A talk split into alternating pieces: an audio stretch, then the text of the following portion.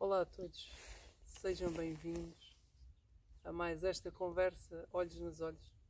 Hoje com uma convidada muito especial, muito querida, a Avani, que tem muito, muito para nos trazer, para partilhar connosco. Uma viagem muito longa, mortes e renascimentos, desde a sua infância. Um, aquilo que sinto é que é importante nós partilharmos e falarmos sobre o mergulho espiritual. Porque muitas vezes, muitas pessoas sentem sós. Sentem a falta de uma mão para as puxar, para as segurar. Sentem-se incompreendidas ao longo da sua caminhada. Um, a nossa Avani teve um percurso de mortes e renascimentos, mas teve essas mãos. Tiveste essa benção é? pelo ser que és, pelo coração que és, de encontrar esses irmãos, essas irmãs ao longo do, do caminho.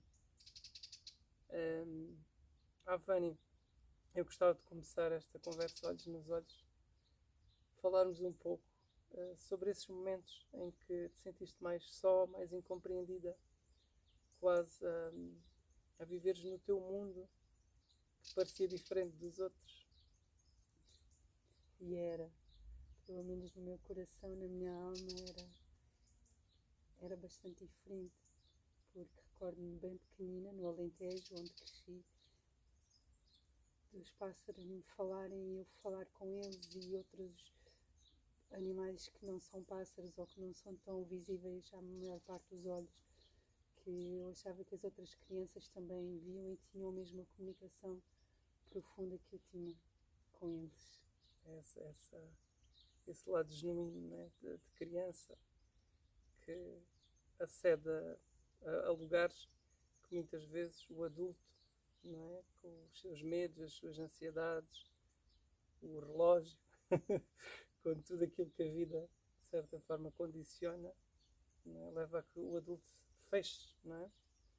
Um, e nesses momentos em que te sentiste só deste lado, encontravas, encontraste nestes animais, nestes pássaros, peixes, na natureza, nos peixes, nas tartarugas, em todos eles, essa presença, aquele voto de vale a pena, nós estamos aqui, não estás só. Sim, de alguma maneira eram os meus melhores amigos ou os meus companheiros um, pelo menos até aos sete anos, quando nasceu a minha irmã mais nova, porque a mais velha já se tinha transformado em estrela, já não estava nesta dimensão.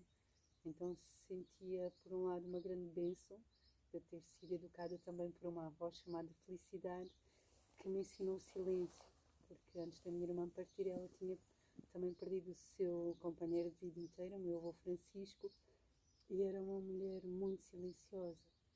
E e este silêncio, um, por vezes, era, era o meu melhor companheiro. Era um silêncio cheio, não é? Completamente preenchido. E nós muitas vezes só nos apercebemos dessa riqueza passados anos, não é? Muito mais tarde, às vezes Muito passado décadas e décadas. Com o amadurecimento, com a história de vida, olhamos para trás e uau, silêncio cheio. Não é? Fica. Um, tiveste uh, um percurso, não é? Veio de, desde o Alentejo Sim. com essa, com essa uh, bênção também, poderes ter essa ligação à natureza, não é? Sim, às poucas árvores, então há pouca água, há pouco tudo, então tudo era sagrado, tudo era precioso. Uh, no verão quase não chovia, uma gota de água era, era um diamante, era uma pérola, era mesmo preciosa. E aqueles horizontes planos, enfim, poder uh, perguntar dentro da alma o que é que está para além do que não se vê, de onde não se vê, porque podíamos caminhar mesmo na minha infância, no Alentejo, dias inteiros seguidos que não cruzávamos com, com outra alma humana. De vez em quando podia aparecer ou surgir no meio das azinheiras e dos sobreiros, dos chaparros, como nós chamamos no Alentejo, algum pastor com o gado, com os animais, as ovelhas. E os pastores também são, são muito curiosos. Eu tive, tive a sorte de conhecer um em Sagres. Hum, eu quis ser pastor, houve uma fase da vida, depois de um processo de, de reabilitação, que sonhei e, e, e, falei isso com alguns familiares. Estava fora de Portugal na altura e partilhei e disse que tinha essa vontade de ser ou pastor, ou guarda da natureza, ou vigilante da natureza. E mais uma vez, o que senti, uh, e essa é a minha percepção, foi risos de escárnio e de, e de não apoiar essa Feliz, felizmente, cada vez uh, somos mais. Um, a olhar para, para uma árvore não como um, um mero, quase um objeto que está ali, um, mas a termos essa sensibilidade é? da, vida de uma árvore, do que é um animal é? que tem vida, que tem alma, que pensa, que tem sentimentos, tem emoções isto é algo que é uma sensibilidade. É? Nós vimos de um homem bruto e acredito muito, e acreditamos é? nesta evolução humana. Um, infelizmente, cada vez somos mais a abrir o coração e a ter esta sensibilidade. Não olhar para a árvore como uma simples árvore, mas olhar como um ser muito, muito especial e às vezes digo, elas falam connosco. Claro que nem todas as pessoas têm essa capacidade, não é? Porque é como é, cada um nasce para o que nasce. Um, mas tu tens esta sensibilidade e consegues escutá-las. Sabes perfeitamente que elas têm muitas histórias para nos contar, têm muito que nos ensinar sobre nós próprios, sobre esta vida, esta passagem na Terra, eh, que é tão especial. Um, nós já vamos, já vamos falar dos, dos, projetos que estás envolvida, uh, toda essa sensibilidade, essa sensibilização que levas aí aos mais novos também, que é muito, muito importante para todos nós. Um, eu digo muitas vezes, nós somos um todo, não há separação. Um, e todos, esse bem que tu fazes é para todos. Uh, isto é muito importante que, que haja esta consciência. Quando se planta uma árvore, quando se cuida de uma árvore, quando se cuida de um animal, estamos a cuidar de nós próprios também, porque não há separação. Voltando atrás e voltando ao Alentejo, uh, de uma forma natural, as coisas foram, foram acontecendo e foste convidada uh, a participar e a trabalhar no mundo da comunicação. Foi ali que tudo começou. Sim, inesperadamente, ou, ou sem alguma vez poder ter imaginado, um, de, por mim, no ensino secundário, já de alguma forma a deixar a, a opção do desporto, a voltar a, a estudar noutra, noutro ano e noutra área, uh, porque tinha sempre os professores, quase todos, mesmo os de desporto, a dizer-me para voltar para a área das letras e das humanidades. Não sabia o que é que significava nem uma palavra nem outra, a um nível mais profundo.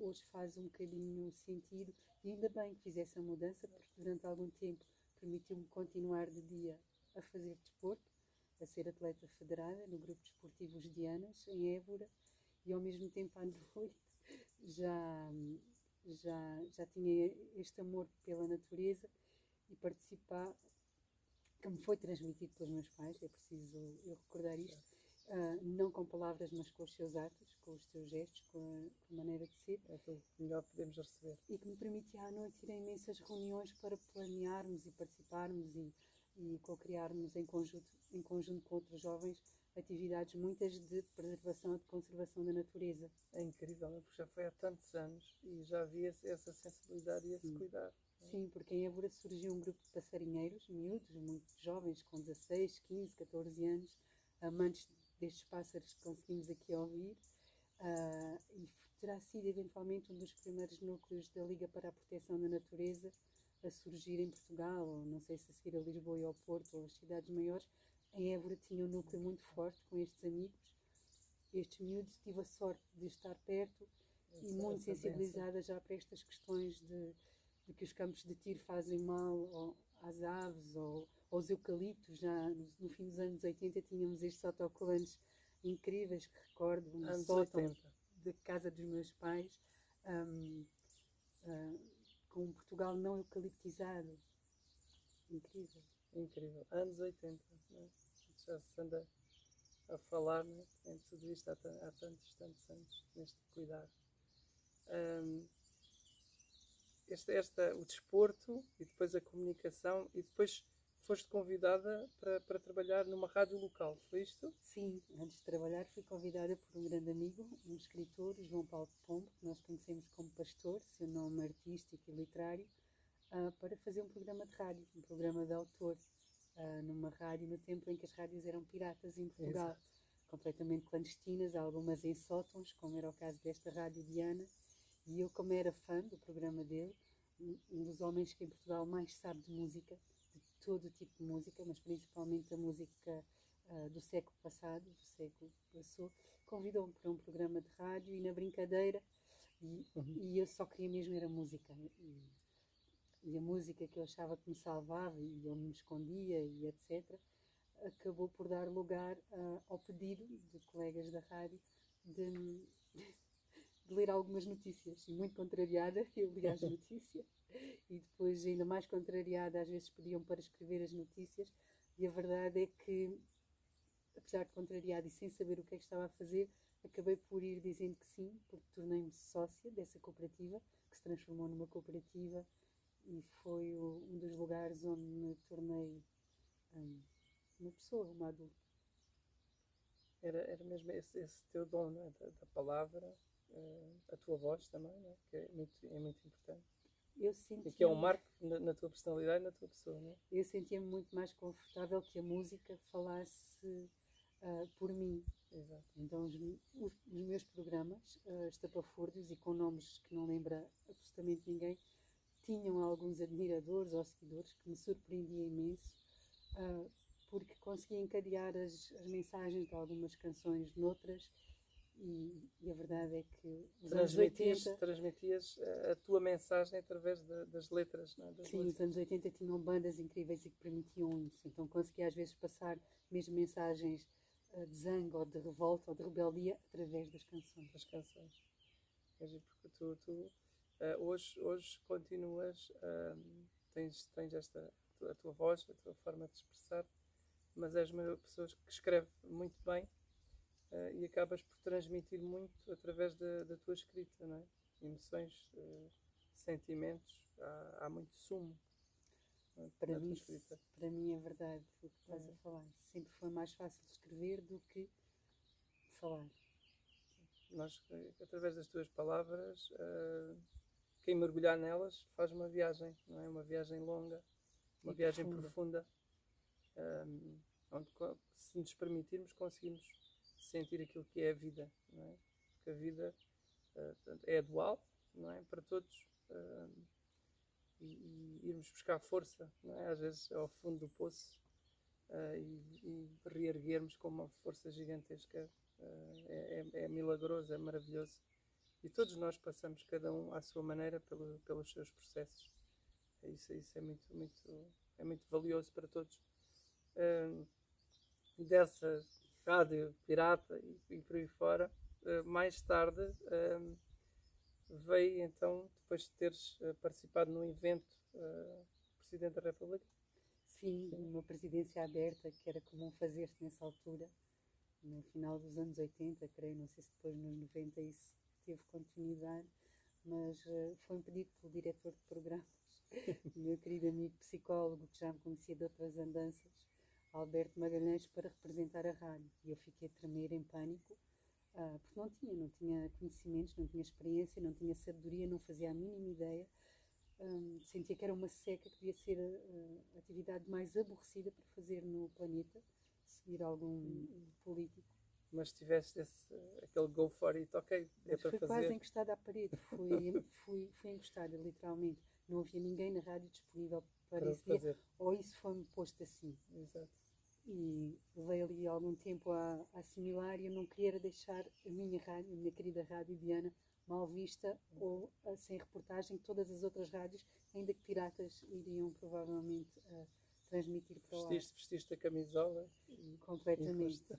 Aprendi a trabalhar com aqueles equipamentos uh, que eram estranhos para mim, o, o gravador, um, uma cassete minúscula, mini, e perceber depois como é que iria um, um telefone público fazer um, uma espécie de relato, contar a história do que é que tinha acontecido e colocar as outros. entrevistas. não é? Os tempos eram Sim, outros. não havia Wi-Fi, não havia linhas óticas, Tudo. nada.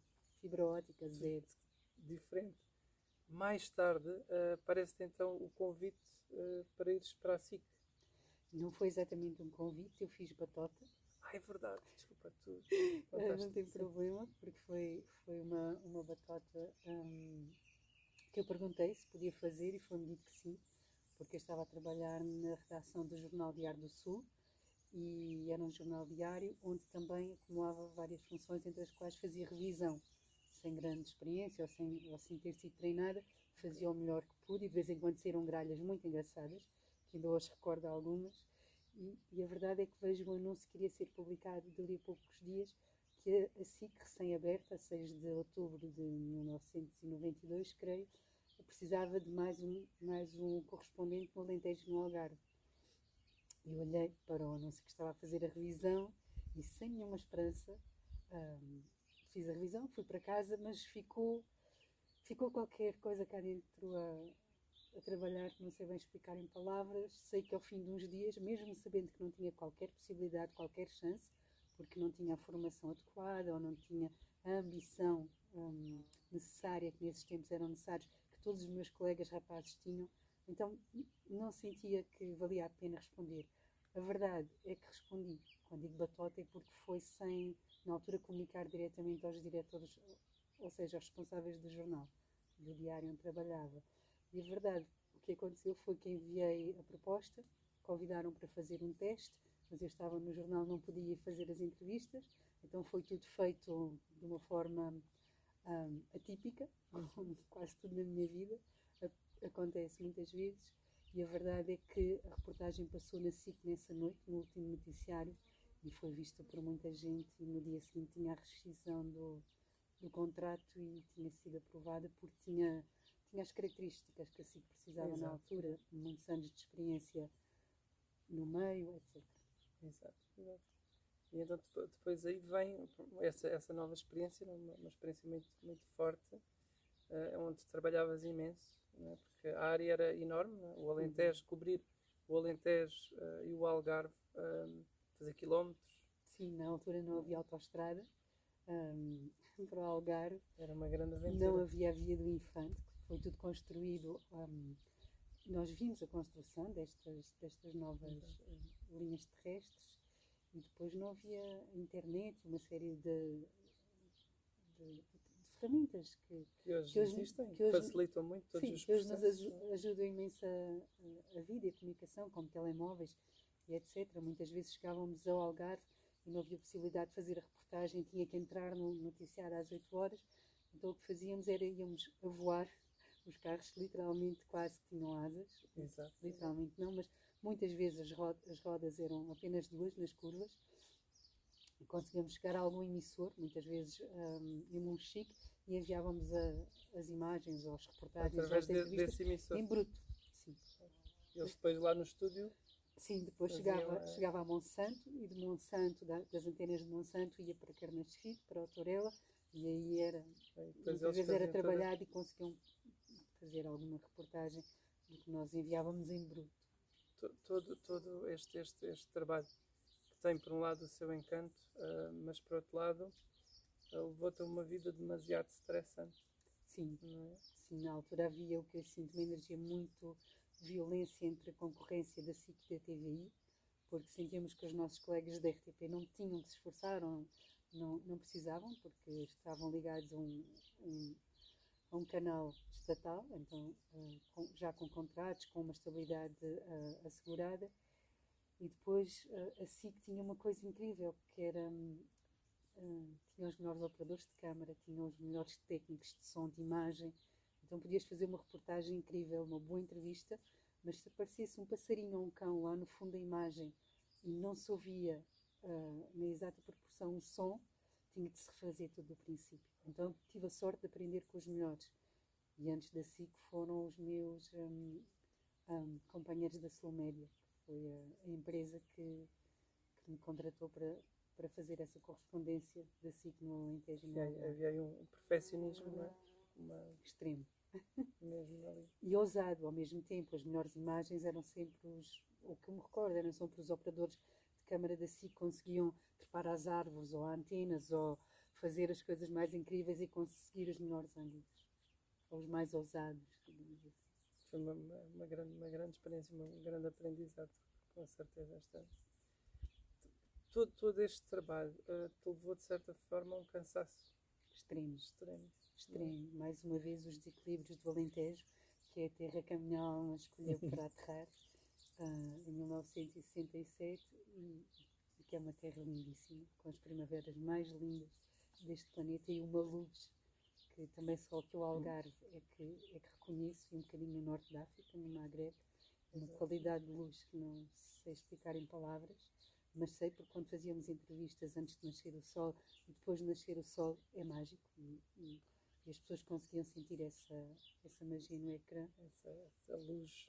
E a verdade é que nessa altura comecei a sentir que a minha mão estava a ser usada além da minha vontade. E que muitas vezes as palavras eram colocadas no papel. Antes de irmos para o estúdio gravar as reportagens, já eram ditadas e eu não percebia.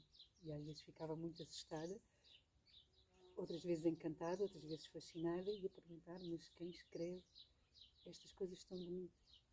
tudo, tudo ia, ia fluindo. Ah, mas depois de- desta ah, rotina, desta vida ah, exaustiva, não é, que te levou ao extremo, sentiste ah, aprofundar mais a tua busca que vinha desde criança? Sim, senti que tinha que parar. E um dia cheguei perto da minha querida amiga Fátima, Fátima Luz, que é uma pessoa especial, e foi ela que me deu a oportunidade de trabalhar na SIC, no Alentejo, no, no Algarve, nessa, nessa altura. Acreditou em mim e, e deu-me essa, essa chance, essa possibilidade. Mas a verdade é que, ao fim de algum tempo, com esses extremos e esses excessos, porque no Alentejo temos um, um calor incrível de verão e de inverno, um frio gélido. E eu Exato. sempre tentei buscar o equilíbrio. Onde Sabes, é que sabes está? que eu cumpri serviço militar, uma parte em Tomar e outra em Beja. Ah, então Eu sabes. sei do que estás a Então, falar. Então, ah, e- e mesmo em termos profissionais, era, era essa tentativa de encontrar esse equilíbrio, porque de inverno podíamos ter muito pouco trabalho, mas de verão não parávamos. E não se tinha tempo de dormir, de comer, de descansar, de nada. E a juntar a isso, eu ainda fazia outras asneiras a este corpo, que por milagre ainda funciona, e estes órgãos, que milagrosamente ainda permitem estar aqui, ó, olhos nos olhos, Tão bom, partilhar comigo. Fa- Fala-me um bocadinho ah, de- de- desse momento em que tens a oportunidade ah, de mergulhar mais profundo, ah, de certa forma, de ir reencontrando a tua tribo, não é? Pessoas que entendiam a tua linguagem, que falavam a mesma, que te acolhiam, não é? Que não te, de certa forma, apontavam o dedo, não é?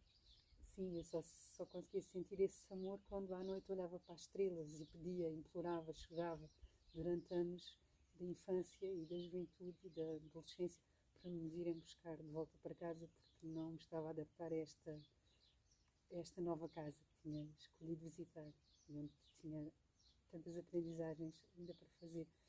Então, o que recordo desse tempo e dessa altura é que cheguei perto da minha patroa e disse: Olha, já estive nas finanças na segurança social, já dei baixa de atividade.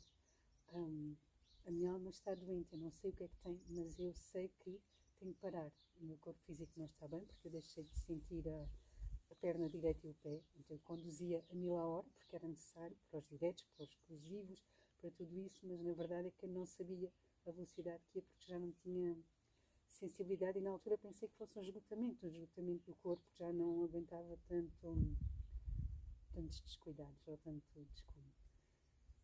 E disse olha, eu vou parar, eu vou-me embora, eu não sei para onde é que vou, nem o que é que vou fazer, nem como é que eu vou viver, eu sei que tenho que ir. É mesmo, é mesmo o limite. E sentia isso, sentia que ta- que estava no limite, até porque em termos de jornalista estava a fazer o que eu considerava que era correto em termos éticos e humanos. Exato. Hum, eh, de alguma forma tive a possibilidade de aprender com professores incríveis a informar e muitas vezes o que nos era pedido para além dos editores, pessoas incríveis, mesmo na SIC, era outras histórias que não era exatamente informar. Então eu senti que estava tudo a fazer muito mal e que o que eu mais condenava em, ser humano era o que eu já estava a praticar. Um, a roubar as fontes de informação, as reportagens. Deixou de fazer sentido, não é? Deixou de fazer sentido. Não havia coerência com aquilo que sentias e depois estavas, de certa forma. E quanto mais era elogiada e aplaudida e mais repetiam as, as reportagens, e os editores me ligavam para casa a dizer que iam passar mais um dia aquela ou outra reportagem, mais a minha alma chorava. Pois. Porque, embora o texto pudesse ter sido recebido de uma fonte muito bonita, de alguma estrela mais luminosa, a verdade é que eu tinha ido à agenda e tinha visto que talvez alguém tinha um, ido na reportagem que eu era para fazer, então eu tinha que fazer o mesmo para poder sobreviver. No fundo, foi seres fiel àquilo que sentes uh, e à tua ética. É? Hum? Fala-me fala um bocadinho. Uh, qual, é que, qual é que foi a primeira tribo que tu encontras depois desta fase? Eu sinto que foi aqui no sítio onde está. Eu uh, gosto, gosto uh, que sejam os meus convidados a escolher o, o lugar e nós hoje temos esta, esta benção de estar neste lugar incrível. Consegues falar um bocadinho sobre este lugar e explicar a quem nos ouve que lugar é este? Muito emocionada, vou tentar controlar esta emoção, esta felicidade que o Santiago e a Ruth um, estão a possibilitar de visitar, revisitar. Um, um dos sítios mais belos que me foi dado um, a permissão de entrar e que se chama Fonte das Estrelas, no Algarve, entre a serra e o mar. E aqui estamos num templo, Santiago, sentados, e aqui muitas vezes tive a felicidade e a bênção. Na altura não tinha consciência nenhuma de nada, de nada. Não que agora tenha, não sei nada, mas a, a felicidade de me sentar muitas vezes de pernas cruzadas, de olhos fechados, a ser guiada numa meditação pelo meu professor de meditação, junto com, com outros jovens, cada um de sua nacionalidade. Podes-nos falar um bocadinho sobre esse professor? Sim, este professor, acredito que ele terá vindo das estrelas, como todos os nós, e quando cruzámos a primeira vez, foi incrível, foi tudo. Foi tudo porque foi, foi, foi a gratidão de saber que alguém comunica telepaticamente, como eu comunicava com os animais e as flores e as árvores e as plantas e as estrelas e tudo o que existe, e não precisar de usar esta linguagem que por vezes causa erros ou enganos, muitas vezes, na minha experiência. Essa pureza de comunicação. Então foi, uau, já valeu a pena tudo o que passei para, para chegar perto de alguém que, compreendi. Como estamos aqui agora, que os nossos olhos dizem te tudo. lia, que te sabia, Sim, é? eu, sentia o teu coração. Olhou e viu tudo. E eu reconheci em alguém exterior a mim, alguém que ao observar-me consegue ver a, a minha genética toda até antes de existir o planeta Terra.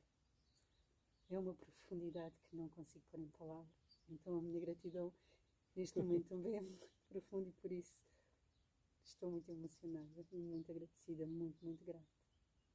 Então, estamos aqui este neste lugar. Sim, este professor ele criou este ashram muito atípico, muito diferente. Eu não sabia nesta altura, quando fui convidada para viver aqui, o que, é que era um ashram, o que, é que era meditação, não fazia a mínima ideia.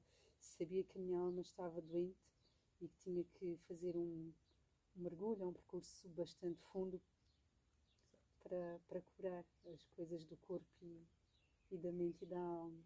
E aqui foi, foi o início de uma linda caminhada. Eu cheguei aqui muito doente fisicamente e nessa altura tinha já aprendido uma grande habilidade de enganar toda a gente em relação às minhas limitações físicas. A verdade é que ainda ficava dois ou três dias completamente prostrada, sem conseguir movimentar para as coisas básicas, como ir à casa de banho ou alimentar-me, são uh, direitos de todos os seres. E aqui não precisei de usar essa máscara. Aqui puderes ser tu próprio, não é? Em toda a hora, todo o minuto. Tem, tem muito valor. E não, e não era. hum, não havia a sensação de. hum, não de perigo, mas não me sentia ameaçada no sentido eu aqui não vou ser internada em nenhuma unidade psiquiátrica, porque aqui as coisas, ou os seres ou as energias hum, dos diferentes reinos, ah, há uma comunicação. E o acolhimento. e um acolhimento. Então não há, não há julgamento. E quando encontrei alguém que está num espaço sempre com um sorriso, sem julgamento, eu podia ser o pior bandido, a pior assassina e ia sentir o mesmo amor que senti Exato. neste lugar que estou contigo. sentir o acolhimento e não julgamento. né? E a simplicidade. A simplicidade. Porque ouvi falar em simplicidade e precisei de Vivê-la. rebelde ainda, mostra-me, prova-me. Então fui convidada e, e percebi e recordei que é, é, é, é possível viver uma vida simples. E é nessa sensibilidade, sensibilidade- nessa simplicidade que encontramos a nossa essência. Não é? Tão bom. Eu gostava eh, que nos falasses eh, de um momento que foi, foi muito especial. Tu já viajaste muito. Tiveste essa, essa benção não é? de conhecer povos de outras, outras nações, eh, outras culturas, outras pessoas. Ehm, eu gostava muito que, que nos falasses do momento quando, quando falei contigo antes da, da nossa conversa, hum, há uns dias atrás, partilhaste comigo e foi, foi algo que me tocou muito. Que é quando tu vais à Amazónia, não é? E ficas desarmado, é mesmo assim. Desarmada frente a uma árvore enorme. Fui ajoelhada, não foi minha decisão, não tive escolha nesse momento, como já me aconteceu noutros momentos em que não tenho escolha e, e, e eu que não fui criada em nenhuma religião e agradeço isso do fundo da alma e do coração aos meus pais biológicos, ao José e à Maria do Céu de Jesus, ah, essa liberdade. A verdade é que quando havia festas que obrigavam a ir a templos religiosos, casamentos ou batizados de amigos ou familiares, ficávamos sempre eh, na parte de fora. Ok. Para mim era Tu e uma os teus pais. Tu e os teus pais. O meu pai e a minha mãe não me recordo, Ok. Não me recordo às vezes muito bem da presença dela na minha infância. Hum, estava muito triste com, com a história de ter perdido uma filha, a minha irmã mais velha. Exato. E, Então, quando, quando cheguei à Amazónia e, e, e me ajoelham de frente de um ser absolutamente incrível, uma árvore, ela começou a abrir o coração e a contar. A contar-me como eu tinha sido salva ah, de uma vez que tentei acabar com a vida e ir para as estrelas, porque não sabia como lidar com as coisas aqui nesta, nesta dimensão, neste plano. E, e ela explicou-me como as árvores do jardim da Lagoa em Faro comunicaram com outras árvores do planeta e como elas todas se comunicam umas com as outras e como deram sinais e como os pássaros falaram. Hoje, hoje, felizmente, a ciência não, já, já está a fazer esses estudos. E como as abelhas e outros animais hum, me salvaram a vida. Já se está a compreender né, essa ligação entre as raízes, a comunicação, na altura a fiquei... forma como as árvores se comunicam umas com as outras, como se protegem. E como tu me disseste no outro dia, que é incrível, pode haver um mar no meio, não é? Sim, um pode haver um oceano, um Atlântico ou outro qualquer que não importa nada, porque debaixo da água e debaixo da terra, ah, eu não sei como é que se põe em palavras, mas o que essa árvore me explicou foi, um- foi é uma, um bordado, é uma tapeçaria, como se fosse um tapete bordado pelas nossas avós ou bisavós, com umas linhas mágicas, douradas, com cores que não consigo encontrar aqui neste planeta, e elas comunicam e fazem estes milagres, operam estes milagres. É, neste, neste caminho e gradualmente vamos todos percebendo um pouco mais sobre nós e sobre toda esta terra, esta casa que nos acolhe, é, sobre todos estes seres. É, é, algo, é, é, é grandioso. É fascinante, é muito fascinante. maior do que nós. É muito maior. E essa árvore, provavelmente uma soma a uma, o que ela mostrou foi que não há princípio nem fim. o que nós sentimos que é o coração da Terra, o coração do cosmos, é muito mais profundo, está para além da nossa compreensão, do que a nossa mente abarca. Só mesmo a nossa essência, a nossa alma. É que, é que, é que se pode permitir sentir. Não é? Nós, quando, quando fazemos aqueles mergulhos profundos, é, a minha experiência tem muito a ver com a, a meditação é, e, com, e com, vezes, também ser surpreendido em alguns lugares, em alguns momentos. Um, e aí sim sentimos a imensidão que somos, a eternidade, a ligação que temos ao todo. Sentimos a pesar gramas, sentimos o amor, aquele... estamos completos, não é? Aqui, na matéria, na carne, vem os medos, as ansiedades, os receios.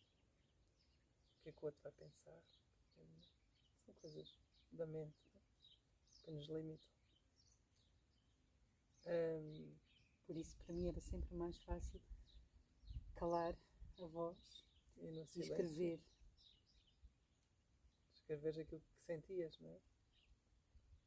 E, através da escrita, revelares essas, todas essas viagens. Sim, gratidão, gratidão. Acabou por, com essa parte do jornalismo, não fazer o que realmente gostava. Quando percebi o que o jornalismo podia fazer, que era permitir-me dar a volta ao mundo e conhecer e contactar e viver mesmo um, um, como uma nativa nos lugares mais longínquos, mais distantes, onde as tradições ainda eram de alguma forma preservadas. Não gosto de dizer as boas tradições, mas as sagradas. As, sim, as sagradas e preservadas. Tu entendes o que estou a dizer, a sabedoria. Sa sabes que hum, ainda, ainda há poucos dias eu falava com o Carlos Mendonça sobre isto nós um, ocidentais, uh, nós realmente temos muita coisa boa, mas existe um, e temos muita coisa boa para levar aos outros povos também. Mas às vezes aquilo que eu, que eu sinto, também já, já fiz algumas viagens, às vezes o que sinto é quase uma invasão de desrespeito pela cultura e pelos hábitos todos os povos. Eu acho que é muito rico quando nós temos o coração aberto, a mente aberta para levar, perceber, mas respeitando, não invadindo. E muitas vezes há a não aceitação dos índios, por exemplo, e querer obrigar os índios a ter uma vida social ou dentro de uma estrutura como nós temos, é um crime gigantesco. É uma dor. Isso na minha alma é uma dor. É um crime gigantesco, não é? É um genocídio, eu... é um ecocídio. Esperemos que termine é... em breve, espero, acredito que vai terminar é uma em breve. coisa, para mim, é inconcebível. Como é que não se dá espaço? Deixa-os. Permite que eles sejam culturas ancestrais que vão passando de gerações em gerações. É, isso para mim é, é muito doloroso. Tive, tive a, a benção de. Nunca, nunca tive, sim, na Amazónia, como, tiveste. Estive em Foz do Iguaçu hum. e tive a benção de estar assim perto de alguns índios que faziam artesanato e viviam realmente para sobreviverem, era o seu modo de vida. Uh, e tivesse a benção de olhar olhos nos olhos e senti-los. Hum. Foi um momento que, que marco. E é curioso porque quando olho para ti, vejo essa alma, uh, vejo essa alma antiga. Uma alma antiga, ancestral, uh, com, com muita sabedoria, com muita, muita vivência. Uh, isso, isso é, é, é forte, é forte. E gratidão mesmo por, trazeres isso. Penso que quem olha para ti de uma forma atenta, não é? com o coração, com certeza que, que o sente. Um, depois, depois, depois desta experiência não é? de te ajoelhares perante, perante esta árvore e, e depois de receberes toda essa informação, que no fundo foi uma validação, ou a peça do puzzle que faltava.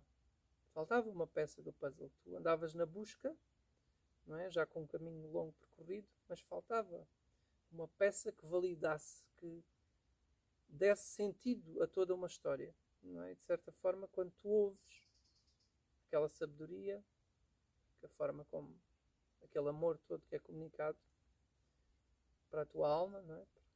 Quando tu sentes toda essa vibração, a peça encaixa. Como é que foi depois desta experiência? Quando regressas, o que, que, que, é que mudou? Quando regressei mudou tudo. Deixei de fumar, eu fumava como uma chaminé andante, fumava quatro maços por dia, fora o resto, e, e deixei na Amazónia, deixei, vim lá com com muitos quilos, tive que ir comprar roupa em segunda mão porque não cabia na que tinha. Um, e, e, percebi que não estava pronta para viver na floresta que me sentia muito indigna, muito impura e que para poder estar perto da floresta ou dos povos indígenas tinha que primeiro fazer uma purificação. Esta, esta, esta, um, esta é muito importante falarmos sobre isto porque eu, eu vou, vou, falar aqui um bocadinho de quando um, começo a mergulhar na espiritualidade e começo a trabalhar na espiritualidade, a acompanhar pessoas, começo a sentir a necessidade de ter o canal limpo. E o corpo, é? todo o nosso corpo, o nosso templo, que dá estrutura, tem que estar limpo, tem que estar cuidado. E então comecei gradualmente a mudar a alimentação. Senti a necessidade de ter refeições mais leves, não tanta quantidade, beber muita água para sentir mesmo a fluidez da energia. Ou seja, estas mudanças que tu estás a falar, sentiste a mudança, sentir esta esta vontade interna, esta necessidade interna de sentires limpa enquanto canal, é? Um, é, é, muito importante uh, que as pessoas também percebam isto. Porque às vezes fala-se, um, pessoa que é vegetariana, um, não é uma moda, é uma necessidade interna, não é? Podes falar um bocadinho Posso, que é que. Para que, mim é que... muito profundo, porque estás a partilhar toca-me muito profundamente. Um, para mim não é uma moda, ou não foi uma moda, um, tornar-me vegetariano ou alguns outros hábitos de, de, vida mais saudáveis. Começou por ser uma necessidade de saúde, porque foi reformada por invalidez aos 27 anos, um, que eu julgava que era no início o tal esgotamento físico, mas que depois teve outros contornos.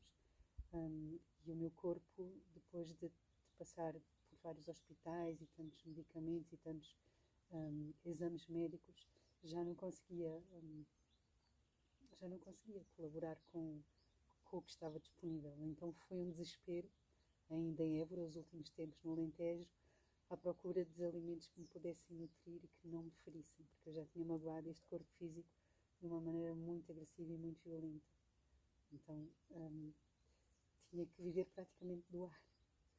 E precisava de energia para me trazer à, à terra alimentos, para poder continuar a viver, a funcionar, os órgãos uh, que tinham sobrevivido ainda a funcionar. Então, é, é fácil, às vezes, hoje em dia, quando perguntam, quando viajo para o mundo, se sou vegetariana porque é moda, e eu muitas vezes digo que ah, são razões de saúde, e só quando alguém quer mesmo saber um bocadinho mais, aí é que eventualmente posso partilhar um bocadinho da minha experiência que depois tornou um amor ao próximo. Exato.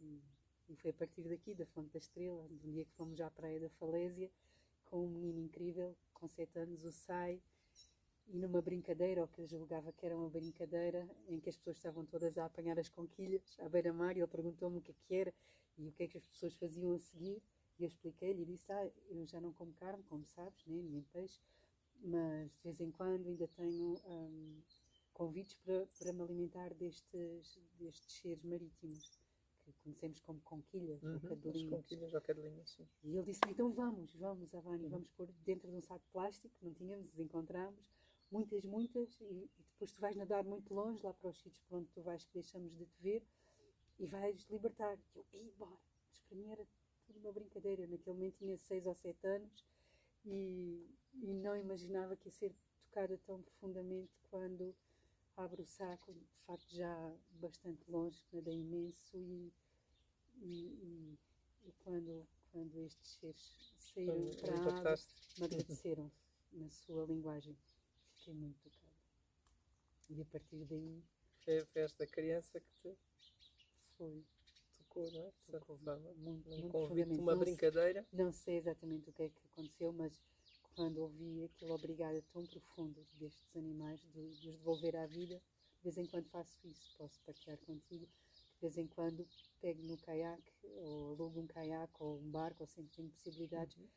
porque aqui no Algarve de vez em quando estão à venda e estão vivas dentro d'água, como outros mariscos, e tenho a possibilidade de os devolver. devolver ao mar. Portanto, uma, uma, esta, esta caminhada tão tão profunda, tão profunda, tão profunda. Diz-me uma coisa, hum, eu gostava muito de, de, de falarmos é, nesta árvore tão especial. Eu gostava que nos falasse um pouco uh, sobre estes, estes projetos que estás envolvida, que são vários. Podias falar sobre cada um deles? Hum. Eu acho que então é muito importante. Uh, os projetos não são meus, eu sou apenas uma, uma servente, uma pessoa aprendiz e, e, e esse é o que eu posso deixar ou posso doar, porque os meus filhos, os meus bebês não me nasceram, então se eu puder deixar alguma árvore plantada neste planeta que chamamos de nossa casa comum, já fico muito grata pela oportunidade. Um destes projetos que, que está mais vivo no meu coração, na minha alma, chama-se Stop Ecocídio e o Stop Ecocídio pretende é uma coisa muito simples, é mudar a lei. E mudando as leis, mudamos os hábitos, e mudamos os hábitos, mudamos a consciência. E alguns amigos dizem, ah, mas isso é utópico, vai levar 20 anos, ou 30, ou 40. Um, se começarmos agora, quem sabe? É o tempo que for necessário. Então, o ecocídio... Podes falar um bocadinho mais Sim. sobre essas leis? Sim, o ecocídio quer reconhecer alguns crimes ambientais, e ambientais aqui inclui-se um, paisagem, património, uhum. saber, sabedoria ancestral das pessoas, dos seres humanos, um, como uma perca tremenda. Então queremos que o, que o queremos.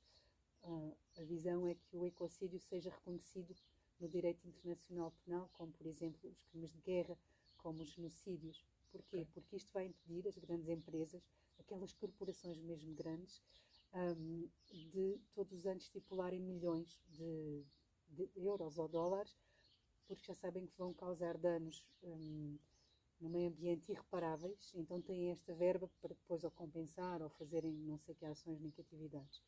Um, alguns presidentes de alguns países, como por exemplo aconteceu na Amazónia brasileira, não tinha acontecido, porque neste caso depois estas pessoas são consideradas como criminosos. Exato. Neste momento isso não acontece ainda em termos de lei.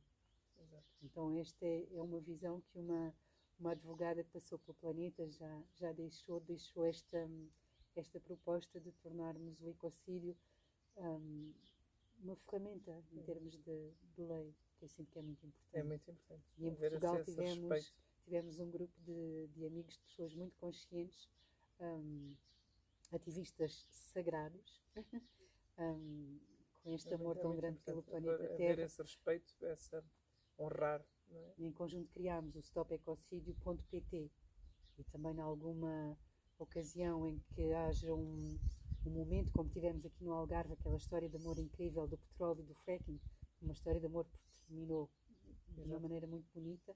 Agora falta também mudar as leis, ainda em tribunal, uhum. não está tudo conseguido. É preciso mudar as leis para que daqui a 20 ou 30 ou 100 anos não voltem outras companhias a querer, a querer essa ameaça. fazer o mesmo.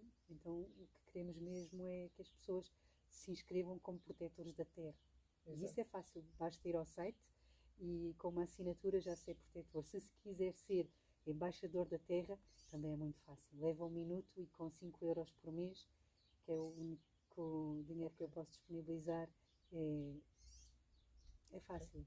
Mas 5 euros de todos? Sim, é? isto permite que uma série de advogados Já dá para, para cons- imenso. sim, consiga manter este sonho vivo, esta visão viva e, e o que é que se pretende? Que haja um maior número possível de países a subscrever.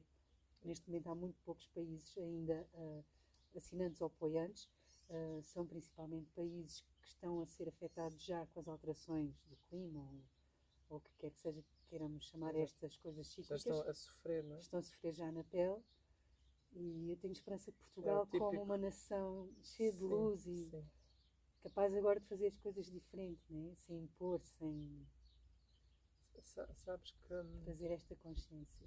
numa das canalizações tempos que fiz de Jesus, o mestre dizia em Portugal ia ser um exemplo para o mundo. E eu sou sincero, gosto, muito o nosso país, amo muito o nosso povo, acho que somos incríveis. Ahm, mas na altura fiquei assim, mas como? E acredito muito nisto. Acredito que nós somos um povo especial, temos todos somos especiais, não é? mas nós temos uma sensibilidade, temos um coração, a capacidade de nos unirmos em muitos momentos também, de ajudar. E isso não, não podemos hum, desvalorizar, não é? porque tem muito valor. Somos um povo incrível. Fala-me um bocadinho nos outros projetos. Sim, é essa alma lusitana, né? essa alma cheia de luz pode trazer agora uma luz e uma nova consciência para, para toda a humanidade. Outros projetos, entretanto, foi-me também pedido para pôr em livro, para colocar em livro este amor pela terra, num pequenino livro, muito humilde, um guia de natureza, um guia prático, que se pode mesmo sujar de terra, chamado Vamos Plantar uma Árvore, onde por vezes o menos importante é a árvore e o mais importante, e aí me reconheço como uma aprendiz, é o cuidar. É que as árvores precisam de nós, não é? precisam de água, precisam de todo um cuidado. Precisam de um nome, de um carinho. E esse, esse- esse- projeto, hum, te- tens o livro e depois vais, vais fazendo eh, atividades com, com crianças. Fala um bocadinho sobre isto. Com Que esta, é muito sim, importante. com esta situação atual que vivemos, eh, hum, desde o coronavírus, as minhas idas às escolas, as minhas idas a- aos hospitais, a prisões, a sítios onde tinha disponibilizado para ir plantar árvores, está muito limitada. Então, de vez em quando sou convidada por direções de alguns hospitais ou por algumas professoras, mas é, é tudo muito incerto. E, Exato. Mas Uhum. parabéns, parabéns por, por este projeto lindíssimo. E é muito, é muito bonito poderes levar às escolas, hum, é mesmo é nobre, aos hospitais, às prisões. Estás a levar essa sensibilidade, estás a levar às pessoas essa oportunidade de olharem para uma, para uma árvore como um ser. é? até mais profundamente do que isso, porque muitas vezes esquecemos que as grandes sequoias, as árvores mais altas, as maiores do planeta, nasceram de uma pequenina semente que mal cabe na palma da Exato. minha mão, da tua mão. Então, também a ideia de dar a possibilidade às pessoas que estão doentes ou que tiveram alguma situação e acabaram por ficar ah, presas, ah, de perceber que tudo pode renascer Renascer. e que podemos recomeçar sempre. Exato. E esta tem sido a minha experiência como Maria Luísa e como Maprema Vanya Koch, de que estamos sempre com a possibilidade de De renascer. renascer. Mensagem tão bonita. Tão bonita. tão bom. Gratidão mesmo. Tão bom. Tens uns olhos muito bonitos, Santiago, isto para dizer que tens uma alma cheia de luz. E é uma luz que quando vim na Quinta da Calma entrar, reconheci imediatamente, é tão bonito. Oh, gratidão. Até fico sem jeito. gratidão imensa. Olha, gratidão imensa por este momento, pela tua partilha, pelo teu trabalho, que é um trabalho eh, muito válido e é um trabalho para todos nós. Gratidão imensa pela tua missão, pela tua entrega. Seguimos juntos por um mundo melhor Sim, para todos. acompanhar. Gratidão.